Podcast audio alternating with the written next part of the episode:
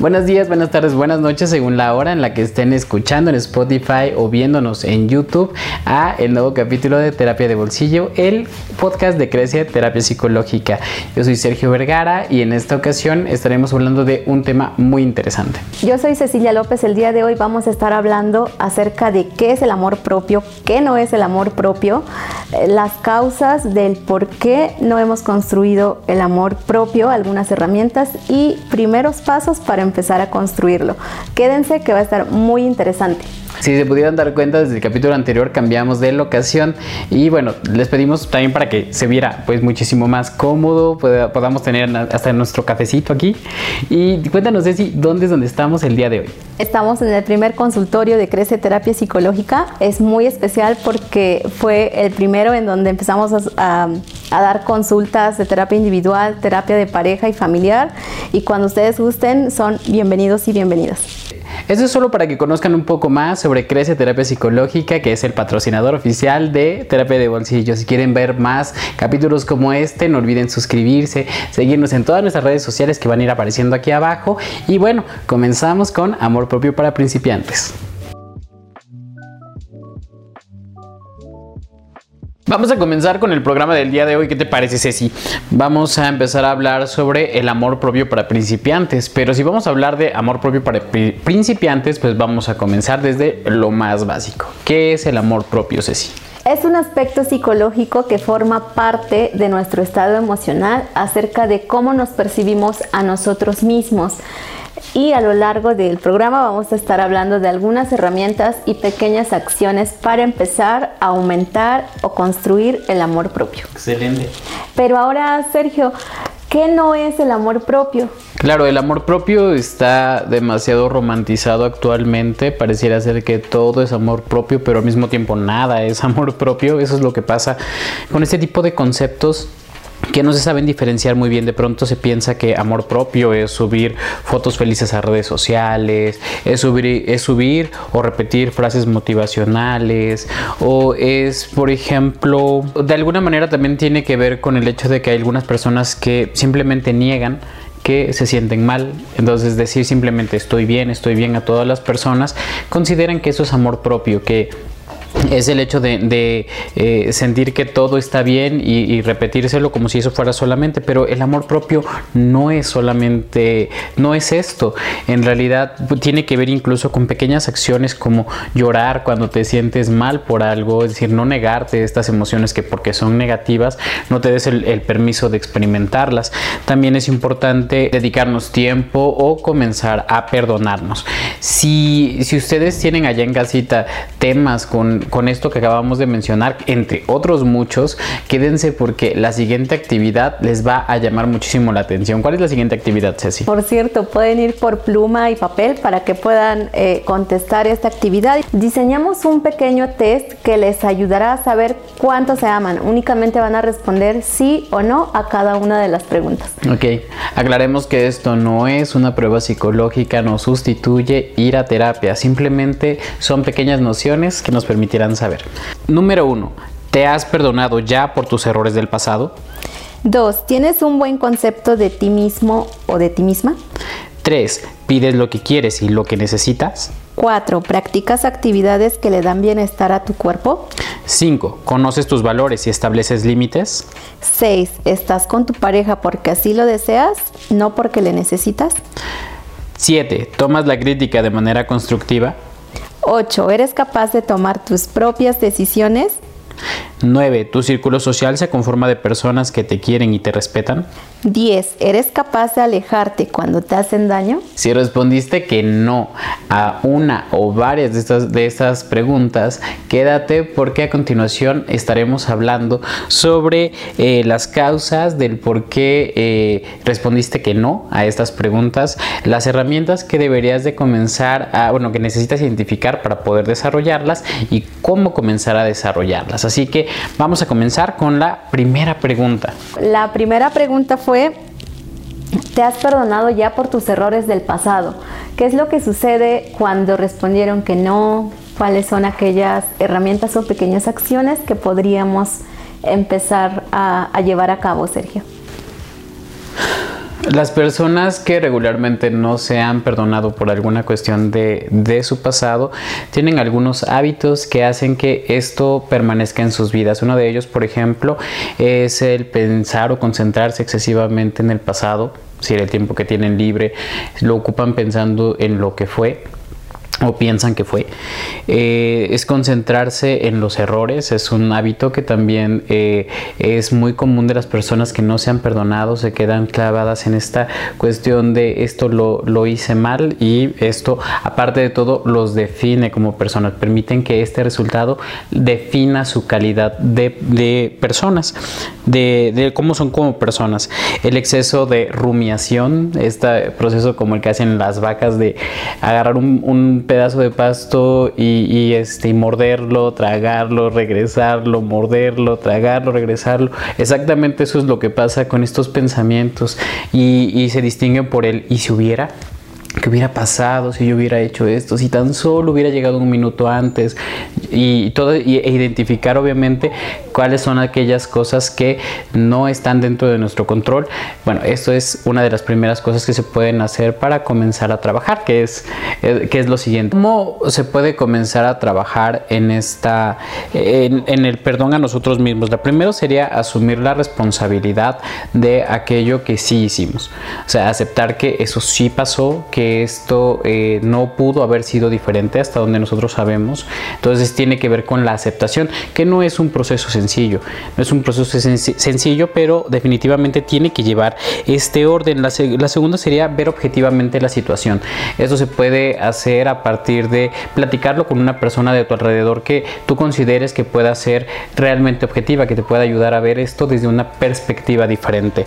Lo tercero sería hablar con un terapeuta en el caso, por ejemplo, de que hablar con personas cercanas no te ayude, eh, es un proceso largo que, bueno, no, bueno, sí, es un proceso largo que requiere regularmente acompañamiento, ya que es muy difícil, las personas regularmente se juzgan de manera muy dura a sí mismas y es muy difícil que a través de, recursos personales puedan llegar a decir, no, pues sí, acepto esta situación.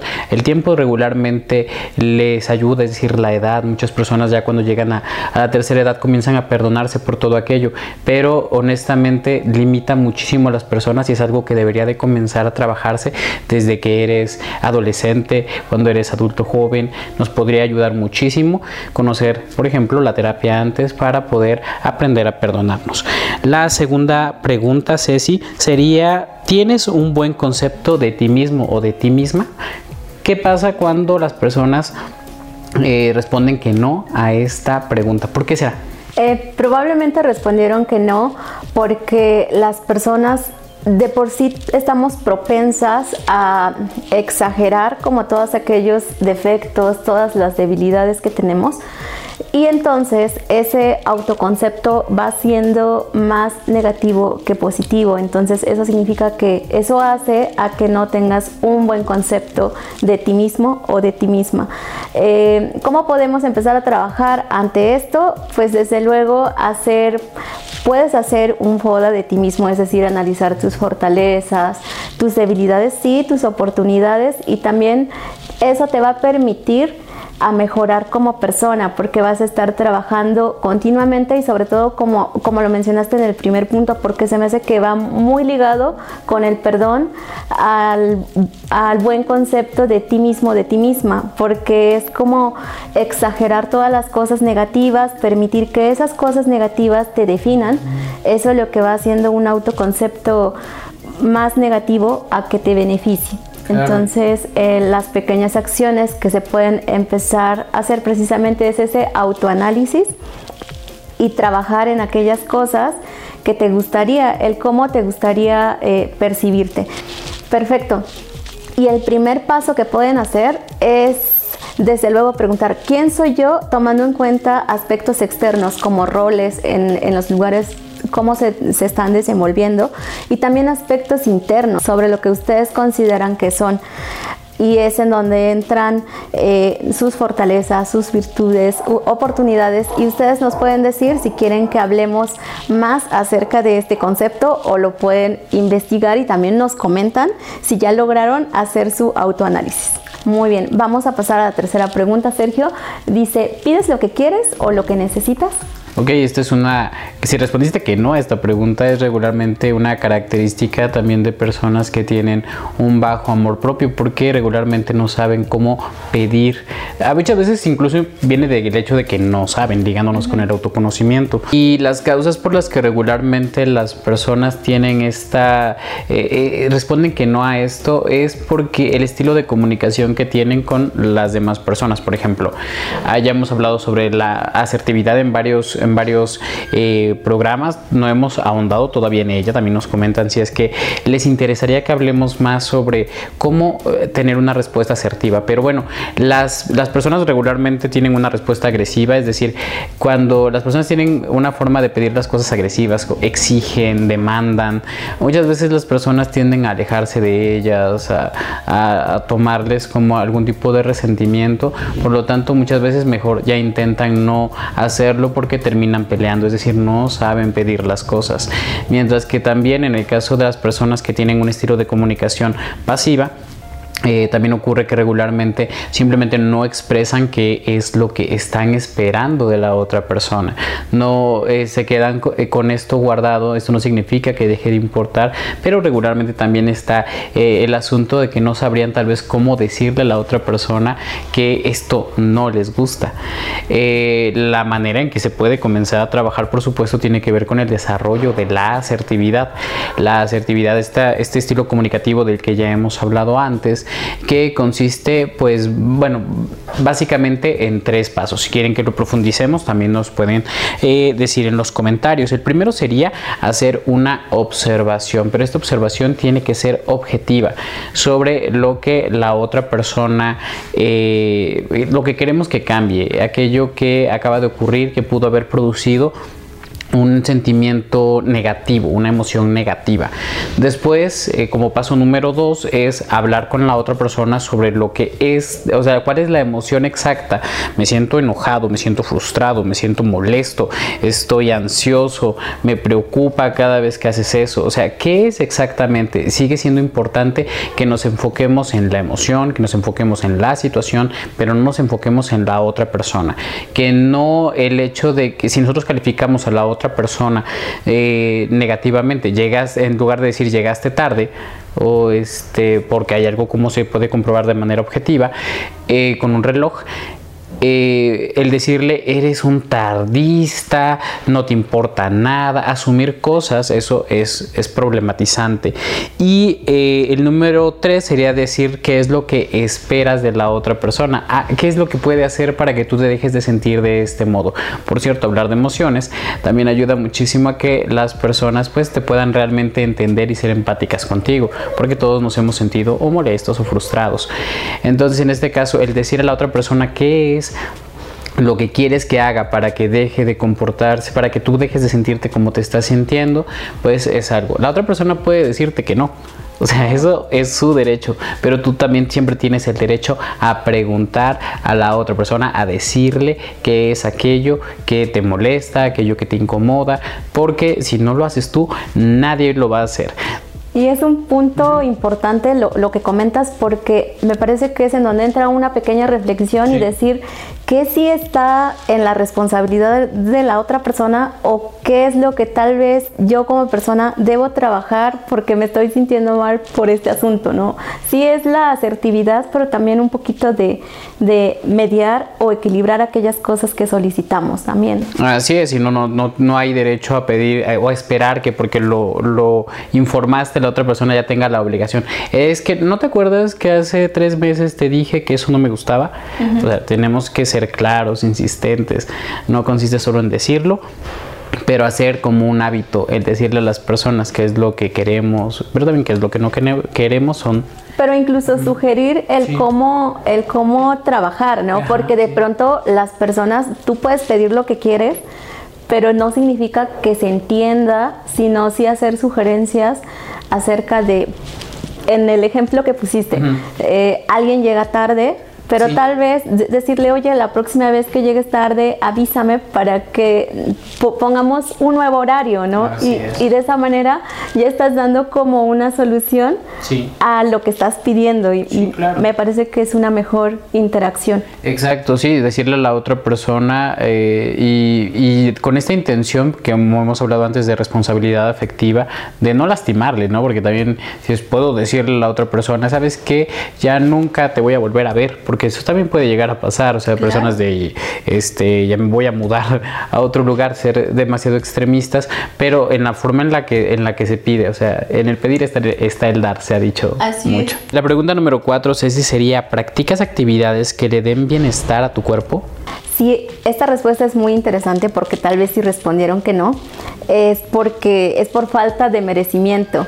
Y entonces viene una excusa legendaria que dice, no tengo tiempo para ir al gimnasio, no tengo tiempo para, para mí, no tengo tiempo para ir eh, a tomarme un café con mis amigas, no tengo tiempo para nada y siempre no tengo tiempo.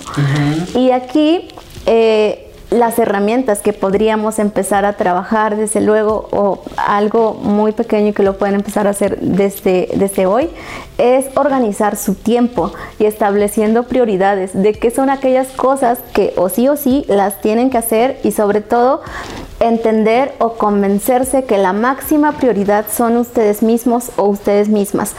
Esto es porque si ustedes están bien, su entorno va a empezar a cambiar y a mejorar, porque es a través de, cómo nosotros mismos nos percibimos, interpretamos la realidad. Entonces, si, si está faltando este merecimiento, y me encantó una frase de Oscar Wilde, amarse a sí mismo es el comienzo de una aventura para toda la vida.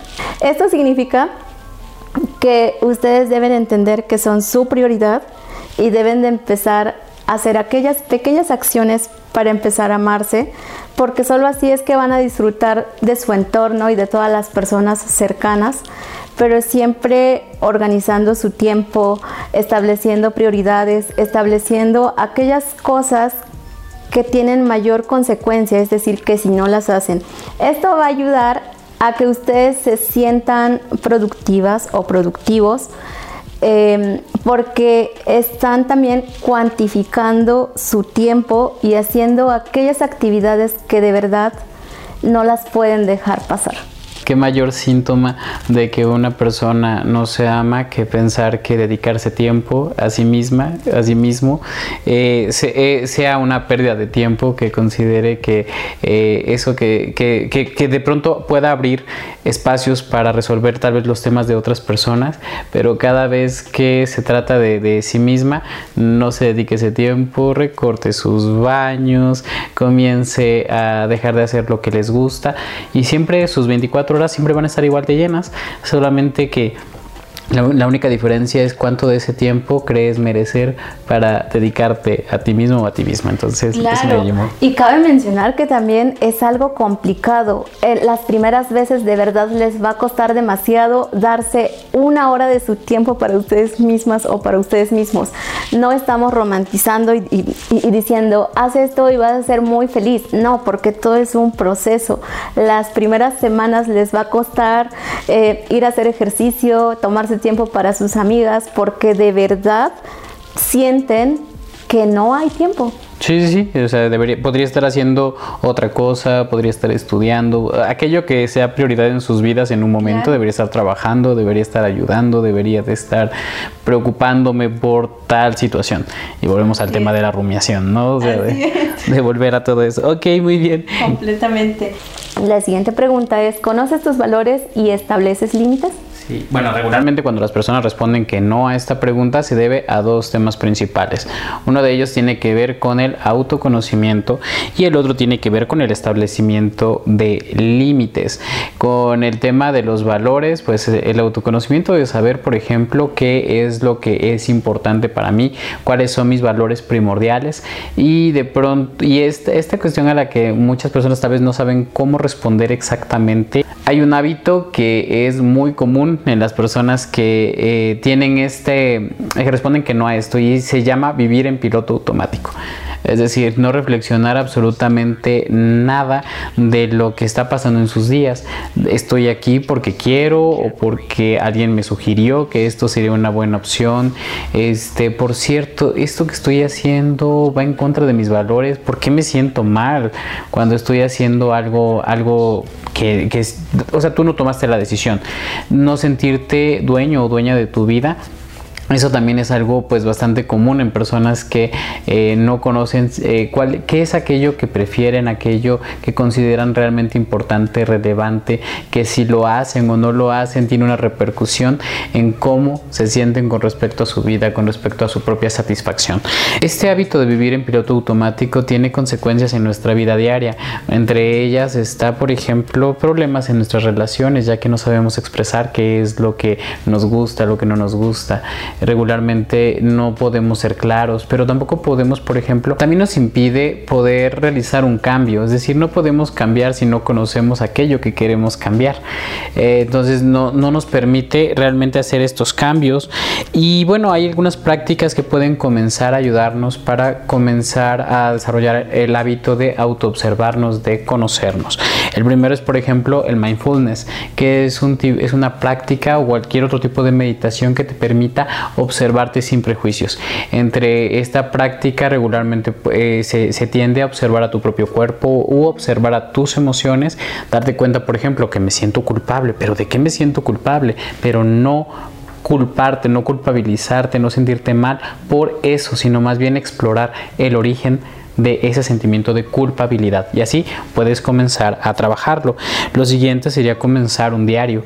No hay una, o sea, tienes que comenzar a conocerte y solamente a partir de ti mismo. O sea, nadie te puede venir a decir, no puedes ir con una persona a que te exprese mejor que tú mismo qué, es, lo, que, piensas, qué es lo que quieres. Creo que va muy ligado con expresar qué es lo que quieres y necesitas y saber pedirlo, ¿verdad? Pero desde luego que lleva un proceso también saber qué es lo que quieres. Claro, o sea, necesitas como un manual de operaciones. A mí me gustan los helados, pero no me gusta tal cosa. O sea, el hecho de que lo sepas puedes comunicarlo y puedes hacer verdaderos cambios. Una otra hábito que puede ser muy positivo es pedir retroalimentación. Tenemos muy poca costumbre, por ejemplo, oye, ¿y qué piensas de mi camisa? Tal vez yo estoy esperando que a fuerza me digas que se me ve bien, pero si en una de esas no lo no opinas exactamente eso, oye, tal vez sí, pero tal cosa. Y ese pero tal muchas veces nos lo llegamos a tomar de una manera muy negativa. Así que si de pronto sí escuchamos a las personas, pero no con la intención de que voy a hacer obedientemente lo que me dijeron, sino que sirve para considerar y ver objetivamente toda mi situación desde otras perspectivas, es un buen hábito que también puede ayudar a este autoconocimiento de nosotros mismos. Eh, haz un registro de tus emociones, eso es un muy buen hábito también, parecido al diario, pero que se concentra solamente en las emociones. Sí, me encantó lo que acabas de decir porque además me, hizo recordar una actividad que viene en, un, en, en el libro de Despertando a tu gigante interior que se refiere a que tú le escribas alguna carta a tus seres queridos, por ejemplo, cinco personas y les pidas en algún momento a esas cinco personas que te escriban una carta parecida a la que tú escribiste. Eso creo que te ayudaría mucho a conocerte. Sí, claro, o sea, muchas personas, por ejemplo, cuando estamos trabajando el tema de la autoestima eh, en terapia, cuando no, no, pueden decir, por ejemplo, cinco, eh, cinco fortalezas o cinco debilidades que ellos consideren que tienen, eh, regularmente les, les, pido que a otras personas les pidan que les hagan una, justamente una carta y dentro de esto viene toda la revelación porque se da cuenta primero que nada que las otras personas piensan cosas que ni ella misma piensa, que ven cosas que ella misma no se da cuenta que está haciendo. Entonces, pedírselo obviamente a tu mejor amiga, a tu mamá, a tu papá, personas que te estiman, pues obviamente te van a permitir ver. Otro, algo que más se puede hacer es eh, reflexionar sobre tus acciones, que esto es algo que, por ejemplo, a veces puede ser incluso un poco de pereza mental. El hecho de no, de no dedicar a veces un momento para eh, determinar esto que hice hoy me, hace sentir bien. Eh, hacia dónde voy exactamente, por qué estoy realizando estas acciones. Eh, no, no es realmente un hábito que tengamos sobre nosotros mismos, pero el hecho de comenzar a preguntarnos, dejar de vivir en piloto automático, me recuerda la, película esta de Click, de pronto, pum, o sea, sencillamente se pasan los años y sientes que tal vez tú no tomaste las decisiones, si no sabes si estás en el lugar en el que quieres estar porque tú lo decidiste, porque alguien más lo hizo, si esto va en contra o en favor de tus valores y al final el hecho de respetar esos valores eh, regularmente tiene que ver con nuestra sensación de bienestar y de paz. Dense cuenta que la mayor parte de las decisiones que han tomado que van en contra de sus valores son aquellas que traen arrastrando con, con sentimientos de culpabilidad. Por lo tanto, invertir en el futuro tiene que ver con el hecho de que en este momento yo comience a tomar esta, esta responsabilidad, pero primero tengo que conocerme y un punto importante, los valores. El número 6 es 10. Cuando estás con una pareja es porque lo deseas, no porque lo necesitas. ¿Qué pasa si dijeron que no? Si respondieron que no a esta pregunta significa que posiblemente hay algún tipo de dependencia, ya sea emocional, financiera o sexual y en realidad no hay alguna manera de construir relaciones sanas si estas se basan en dependencias. Entonces es importante empezar a trabajar esto, a reflexionar sobre, sobre por qué respondieron que no. Y el primer paso es identificar que hay alguna dependencia y después empezar a, a, a sanar aquellas cosas que les hacen depender y aquí es muy importante acudir a psicoterapia porque las dependencias surgen a una edad muy temprana donde influyen cómo nos relacionamos con las personas externas, con nuestras, nuestras o nuestros cuidadores principales y es en donde empieza a fundamentar algún tipo de, dependencia, ya sea emocional, financiera o sexual, en donde tú crees que las personas o tu pareja debe darte ese placer y que tú no eres capaz de hacerte responsable. De, o de encontrarlo con alguien más. ¿no? Así es. Entonces aquí sí es muy importante acudir a terapia porque son procesos largos en donde sí te va a servir demasiado este acompañamiento. Por cierto, tenemos un video que si quieren saber más, que va a estar apareciendo aquí en las tarjetas sobre cómo saber si eres una persona dependiente, que también está disponible en Terapia de Bolsillo, el eh, podcast de Crece Terapia Psicológica. Muy bien, ¿cuál es la número 7, Ceci? La siguiente pregunta es, ¿tomas las críticas de manera constructiva? Las personas que respondieron, que responden que no regularmente ah, o que no saben tomar la crítica de una manera constructiva, de hecho temen a la crítica. Y este, regularmente eh, las personas que temen a la crítica tienen algún tipo de autoestima baja, por ejemplo la devaluada o la sobrevaluada. En cualquiera de los dos casos, eh, el origen muchas veces proviene de la infancia, en aquellos momentos en que nuestros cuidadores o cuidadoras principales eh, pudieron desvalorizar pudieron decir que quizá nosotros no valíamos o que no íbamos a llegar a ningún lugar o que eh, nadie me va a hacer caso, ¿por qué tal cosa? Pudieron decirnos comentarios sobre nuestro físico, sobre nuestras capacidades, sobre nuestro valor como personas. Y estos, estos eh, comentarios, estos eh, son demasiado importantes para nosotros de tal manera que incluso eh, marcan cuánto nos queremos o no nos queremos. Entonces, cuando alguien nos hace una crítica, nos hace recordar a esas críticas que nos hacían nuestros padres y nos generan una dependencia de la opinión externa, de la opinión de las demás personas el buscar el exceso de aprobación, esta aprobación que quizá no obtuvimos en, en nuestros momentos más tiernos de infancia, eh, que de pronto se intenta compensar en el futuro. Eh, ¿Cómo se puede eh, comenzar a trabajar sobre el hecho de que lo que las otras personas opinen de mí no me importe? Y eso es algo bien complicado, digo, nos ha pasado absolutamente a todos, nos pasaba a nosotros mismos al intentar grabar este, este promocional y si estoy despeinado, todo, todo se convierte en una idea de que todos están pensando algo sobre nosotros, que todos están tan enfocados que se van a dar cuenta que si me trabé, que si dije mal la pregunta y todo ese tipo de cosas que honestamente le importan más a la persona que a los demás. Dice Brian Tracy una, una, frase que me gustó mucho que dice, si supieras lo poco que las personas piensan en ti, te sentirías ofendido u ofendida. Entonces en este caso realmente a veces pensamos que hay una fábula que todos están así de, ay, ya se dieron cuenta que Sergio hizo tal cosa y no, la verdad es que la gente ni se dio cuenta. Y es una historia que te cuentas tú, ¿no? Así es, y es un mal hábito que tenemos el decirnos, atribuir que siempre las personas están hablando de nosotros. Entonces un hábito podría ser el no tomar las cosas de manera personal, saber que las personas van a hablar, si no, si no es de ti va a ser de otra persona. También puedes comenzar a trabajar esta idea irracional de que las otras personas están tan interesadas en ti, eh, digamos que volteando la idea de, qué es lo que representa el que hablen de ti. También observa eh, la idea que tienes sobre el fracaso, porque también está esta cuestión de que no tomemos la, eh, de que tengamos miedo a la crítica, es el miedo al fracaso, que viene de la idea de que todos me van a ver fracasar. Y la verdad es que no es necesario que le estés contando a todo el mundo lo que, por lo que hayas pasado y el hecho de que cualquier camino hacia el éxito requiere de muchos fracasos en el camino.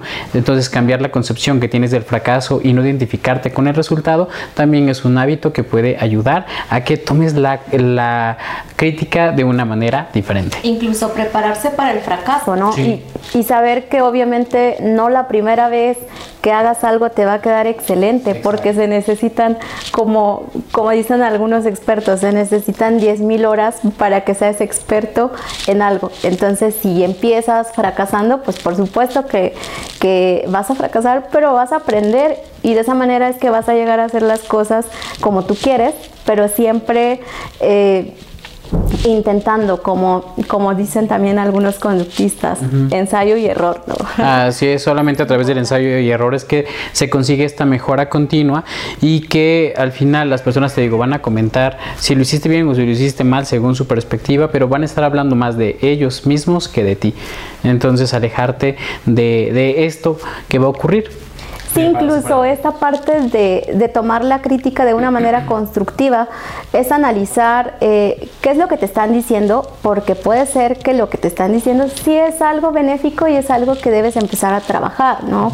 el, el no ofenderte porque te digan las cosas también es algo bastante valioso, tanto para ti como para tu entorno, porque quizá te están diciendo que, que debes perfeccionar algo y, y, no tiene nada de malo, ¿no? El, el, el, hecho de que... de, por decírmelo. Claro.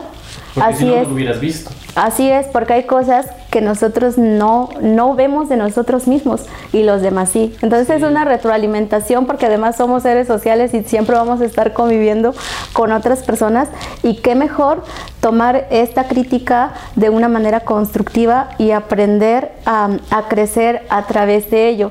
Incluso eh, cuando, cuando sucede algo y es como lo que tú dijiste, es la manera en cómo tú interpretas esa realidad y lo percibes. Y a veces tiene mucho que ver con las emociones que estés experimentando en ese momento, porque tal vez estás enojado o enojada y te dicen algo y, y entonces puedes reaccionar de una manera agresiva, pero tal vez estás eh, alegre o tranquilo o tranquila y te pueden decir algo y dices, bueno, eh, sí es cierto, lo voy a pensar, ¿no? Entonces, a veces depende mucho también de nuestras emociones y hay que prestarnos atención para saber cómo estás reaccionando y por qué estás reaccionando de esa manera también es muy, muy importante. Sí, y, como bien dices, son, son temas que parecen sencillos, que la mayoría de las personas es de no te tomes así la crítica. O sea, la verdad es que cada uno de los temas que hemos mencionado hasta, hasta este momento, o sea, no, no es solamente haz esto y ya va a ocurrir. El miedo a la crítica se, se trabaja porque tienes en realidad que saber por qué tienes este miedo, cuáles son esas ideas que tienes al respecto, eh, comenzar a hacer intentos para eh, ver también incluso qué has hecho antes. O todo ese tipo de pequeñas cosas que en realidad son, son pequeños procesos, pero que valen la pena. Claro, son procesos diferentes y como decía, si esta crítica viene de la infancia, cuando te regañaban porque hacías las cosas mal, entonces revives esa parte y lo expresas en este momento en que ya eres una persona adulta y, y, de esta manera también se puede resignificar esa información, el saber cuál es la causa y, entonces puedes tú aprender a darle otro significado. y también es un proceso que se puede trabajar en terapia. También se puede trabajar en terapia, dicho cada uno de esto. ok, el número 8, ¿eres capaz de tomar tus propias decisiones? ¿Qué pasa si responden que no saben tomar sus propias decisiones o no sé qué consideran capaces?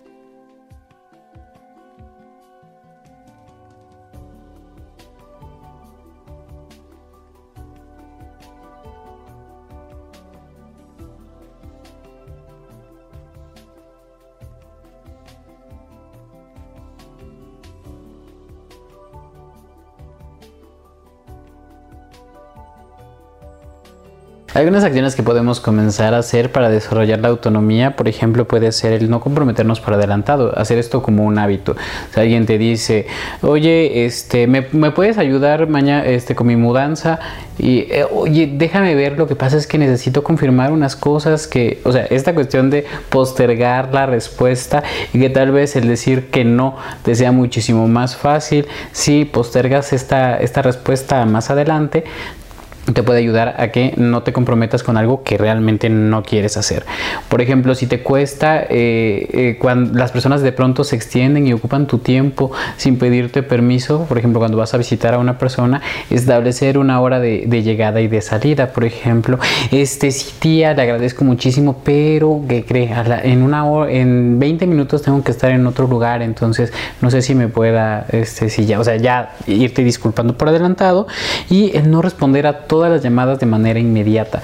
Por ejemplo, si identificaste especialmente con una persona que te cuesta decirte que, decir que no o que de manera regular te pide cosas, por ejemplo, esta cuestión de enseñarte también que existen horarios, que, tienes otras ocupaciones y que por supuesto que le vas a responder en cuando tengas la oportunidad. Empezar a, eh, dice una frase, eh, todos los días le enseñamos a las personas cómo tratarnos. Entonces, si tú quieres reclamar esta autonomía de ti mismo, de ti misma, tienes que comenzar con empezar a decirle no a ciertas cosas para que tu vida empiece a pertenecerte. Empezar a poner límites.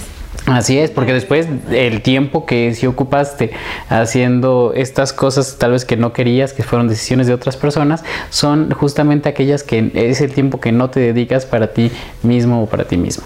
Ya vamos en la pregunta número 9. Estamos terminando. Ya casi terminamos.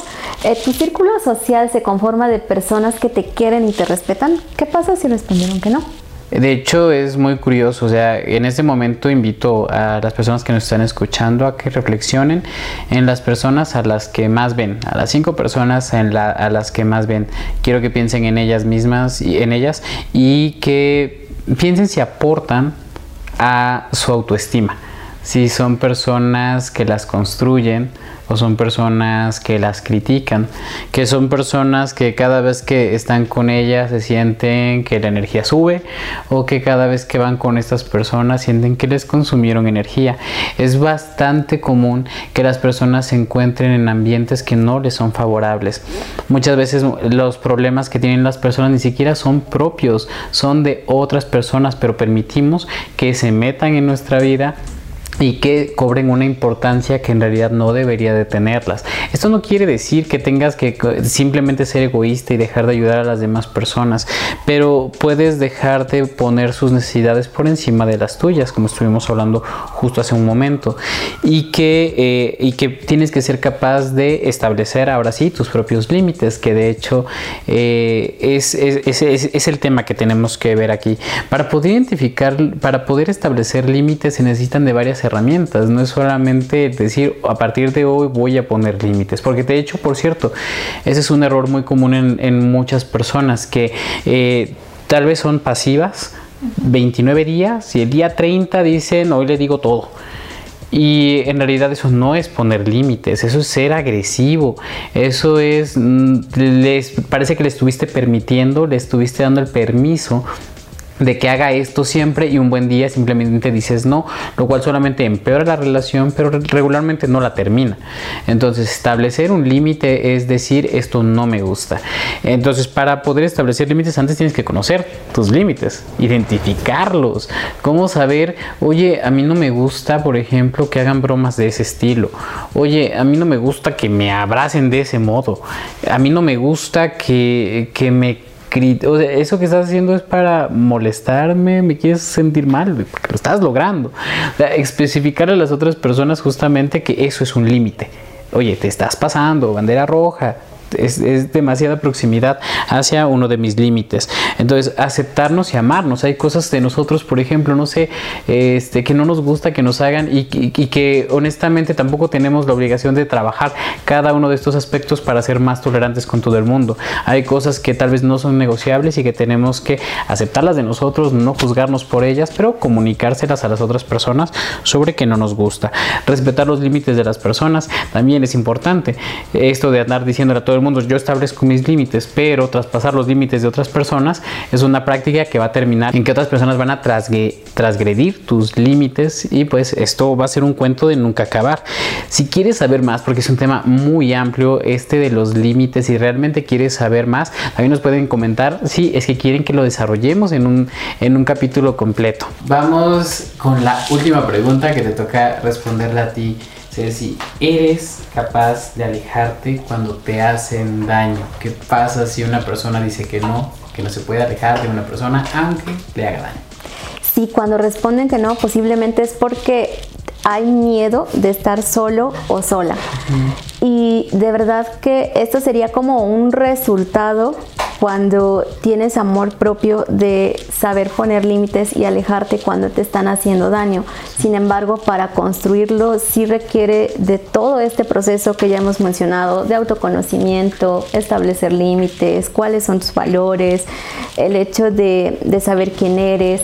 Es todo un proceso largo que si ustedes gustan se pueden informar. Eh, tenemos diversos capítulos como cómo construir una autoestima sana, la responsabilidad afectiva, para que poco a poco empiecen a documentarse y por supuesto estamos también para, para ayudarles en su proceso de psicoterapia si así lo desean, porque si es un resultado cuando no se alejan y les están dañando es porque no está desarrollado precisamente el amor propio. Sí, claro, no, tiene, no tienen claro, por ejemplo, puede haber ahí eh, mitos románticos del amor, que también es otro, otro capítulo que tenemos, o sea, cosas con las que estamos justificando el hecho de que nos traten mal y de dónde está nuestro amor propio para poder permitir que nuestra pareja sea impiedosa con nosotros, que ya no le importe si lo que hace nos, nos duele, nos lastima, si, si preferiríamos que no lo hiciera, si es más nuestra relación consiste en hacerse daño, eso es algo que, que es para considerarse muy seriamente. Y pues vamos a pasar, terminamos con todos estos. queremos que nos digan en los comentarios, o sea, cuántos no tuvieron o cuál es el insight, o sea, darse cuenta de al escuchar cada uno de estos, algo con lo que se sientan especialmente identificados. Díganos el número de la pregunta si ustedes gustan o de, o de qué trató para que nosotros podamos ver qué es lo que les está interesando, en cuál podemos ahondar más, porque como bien lo dices, es, es una cantidad de conocimientos. Cada uno de estos de verdad intentamos resumirlo en unas pequeñas capsulitas, pero cada uno de estos podría ser un video diferente, cada una de estas 10 preguntas. Entonces, vamos a pasar a nuestras conclusiones. Ceci, ¿cuál es tu conclusión sobre este capítulo? Bueno, quisiera dejar claro que el amor propio es un proceso, que no es un cambio que se puede conseguir de la noche a la mañana, requiere a veces hasta de acompañamiento profesional, porque como ya lo estamos viendo, incluye muchos pequeños temas en donde sí está difícil de pronto observarnos a nosotros mismos con objetividad y decir, esto es lo que voy a trabajar. Entonces, eh, y además el amor propio llega como una base fundamental en cómo nos relacionamos con nosotros mismos y con las demás personas, sintiéndonos satisfechos o satisfechas con nuestro comportamiento y nuestros logros. El amor propio, en, en mi conclusión, es que es un camino largo, es un camino que de hecho dura toda la vida. El autoconocimiento nunca se termina y hay muchísimas cosas en las que tenemos que trabajar para comenzar a aceptarnos y pero de verdad que vale la pena, es un camino que vale la pena. Estar bien en paz contigo eh, es uno de los objetivos que podemos perseguir como, como personas. Eh, el amor propio, eh, bueno, La falta de amor propio es una cuestión de hábitos y el amor propio también es una cuestión de hábitos diferentes al no amor propio. Entre ellos, por ejemplo, ya vimos a través de este capítulo y no son las únicas, está por ejemplo el meditar para comenzar a conocerte, el decir que no cuando realmente algo no te conviene, alejarte de las personas que te hacen daño, eh, perdonarte, aceptar que hay cosas en ti que no puedes cambiar. Algunos, hay algunos hábitos que puedes comenzar a incluir en tu vida, como meditar para saber cómo te sientes, decir que no cuando realmente no quieres hacer algo, alejarte de aquellas personas que te están haciendo daño, perdonarte por aquello que no fue tu responsabilidad, conocerte y aceptarte, poner límites, hacerte responsable de tus decisiones y de tus consecuencias. No quería que se me pasara ninguna, pero quiero que eh, noten que cualquiera de estas acciones, aunque se parezca que son distintas entre sí, aunque parezca que son procesos completamente diferentes, son solamente parte del el amor propio, de esta manera en que nos vamos realmente a aceptar, querer y hacer de esta manera que también otras personas nos quieran y nos respeten, también en los términos en que nosotros queremos y que no todo es amor propio, no puedo justificar mis, malas, mis malos comportamientos con con que me estoy amando, eh, sino que hay una parte también de responsabilidad y de, límites. Si este tema les interesa, no se pierdan los siguientes capítulos de terapia de bolsillo y coméntenos los temas que quieren que abordemos. Si aún no lo han hecho, suscríbanse y nos vemos en el siguiente capítulo.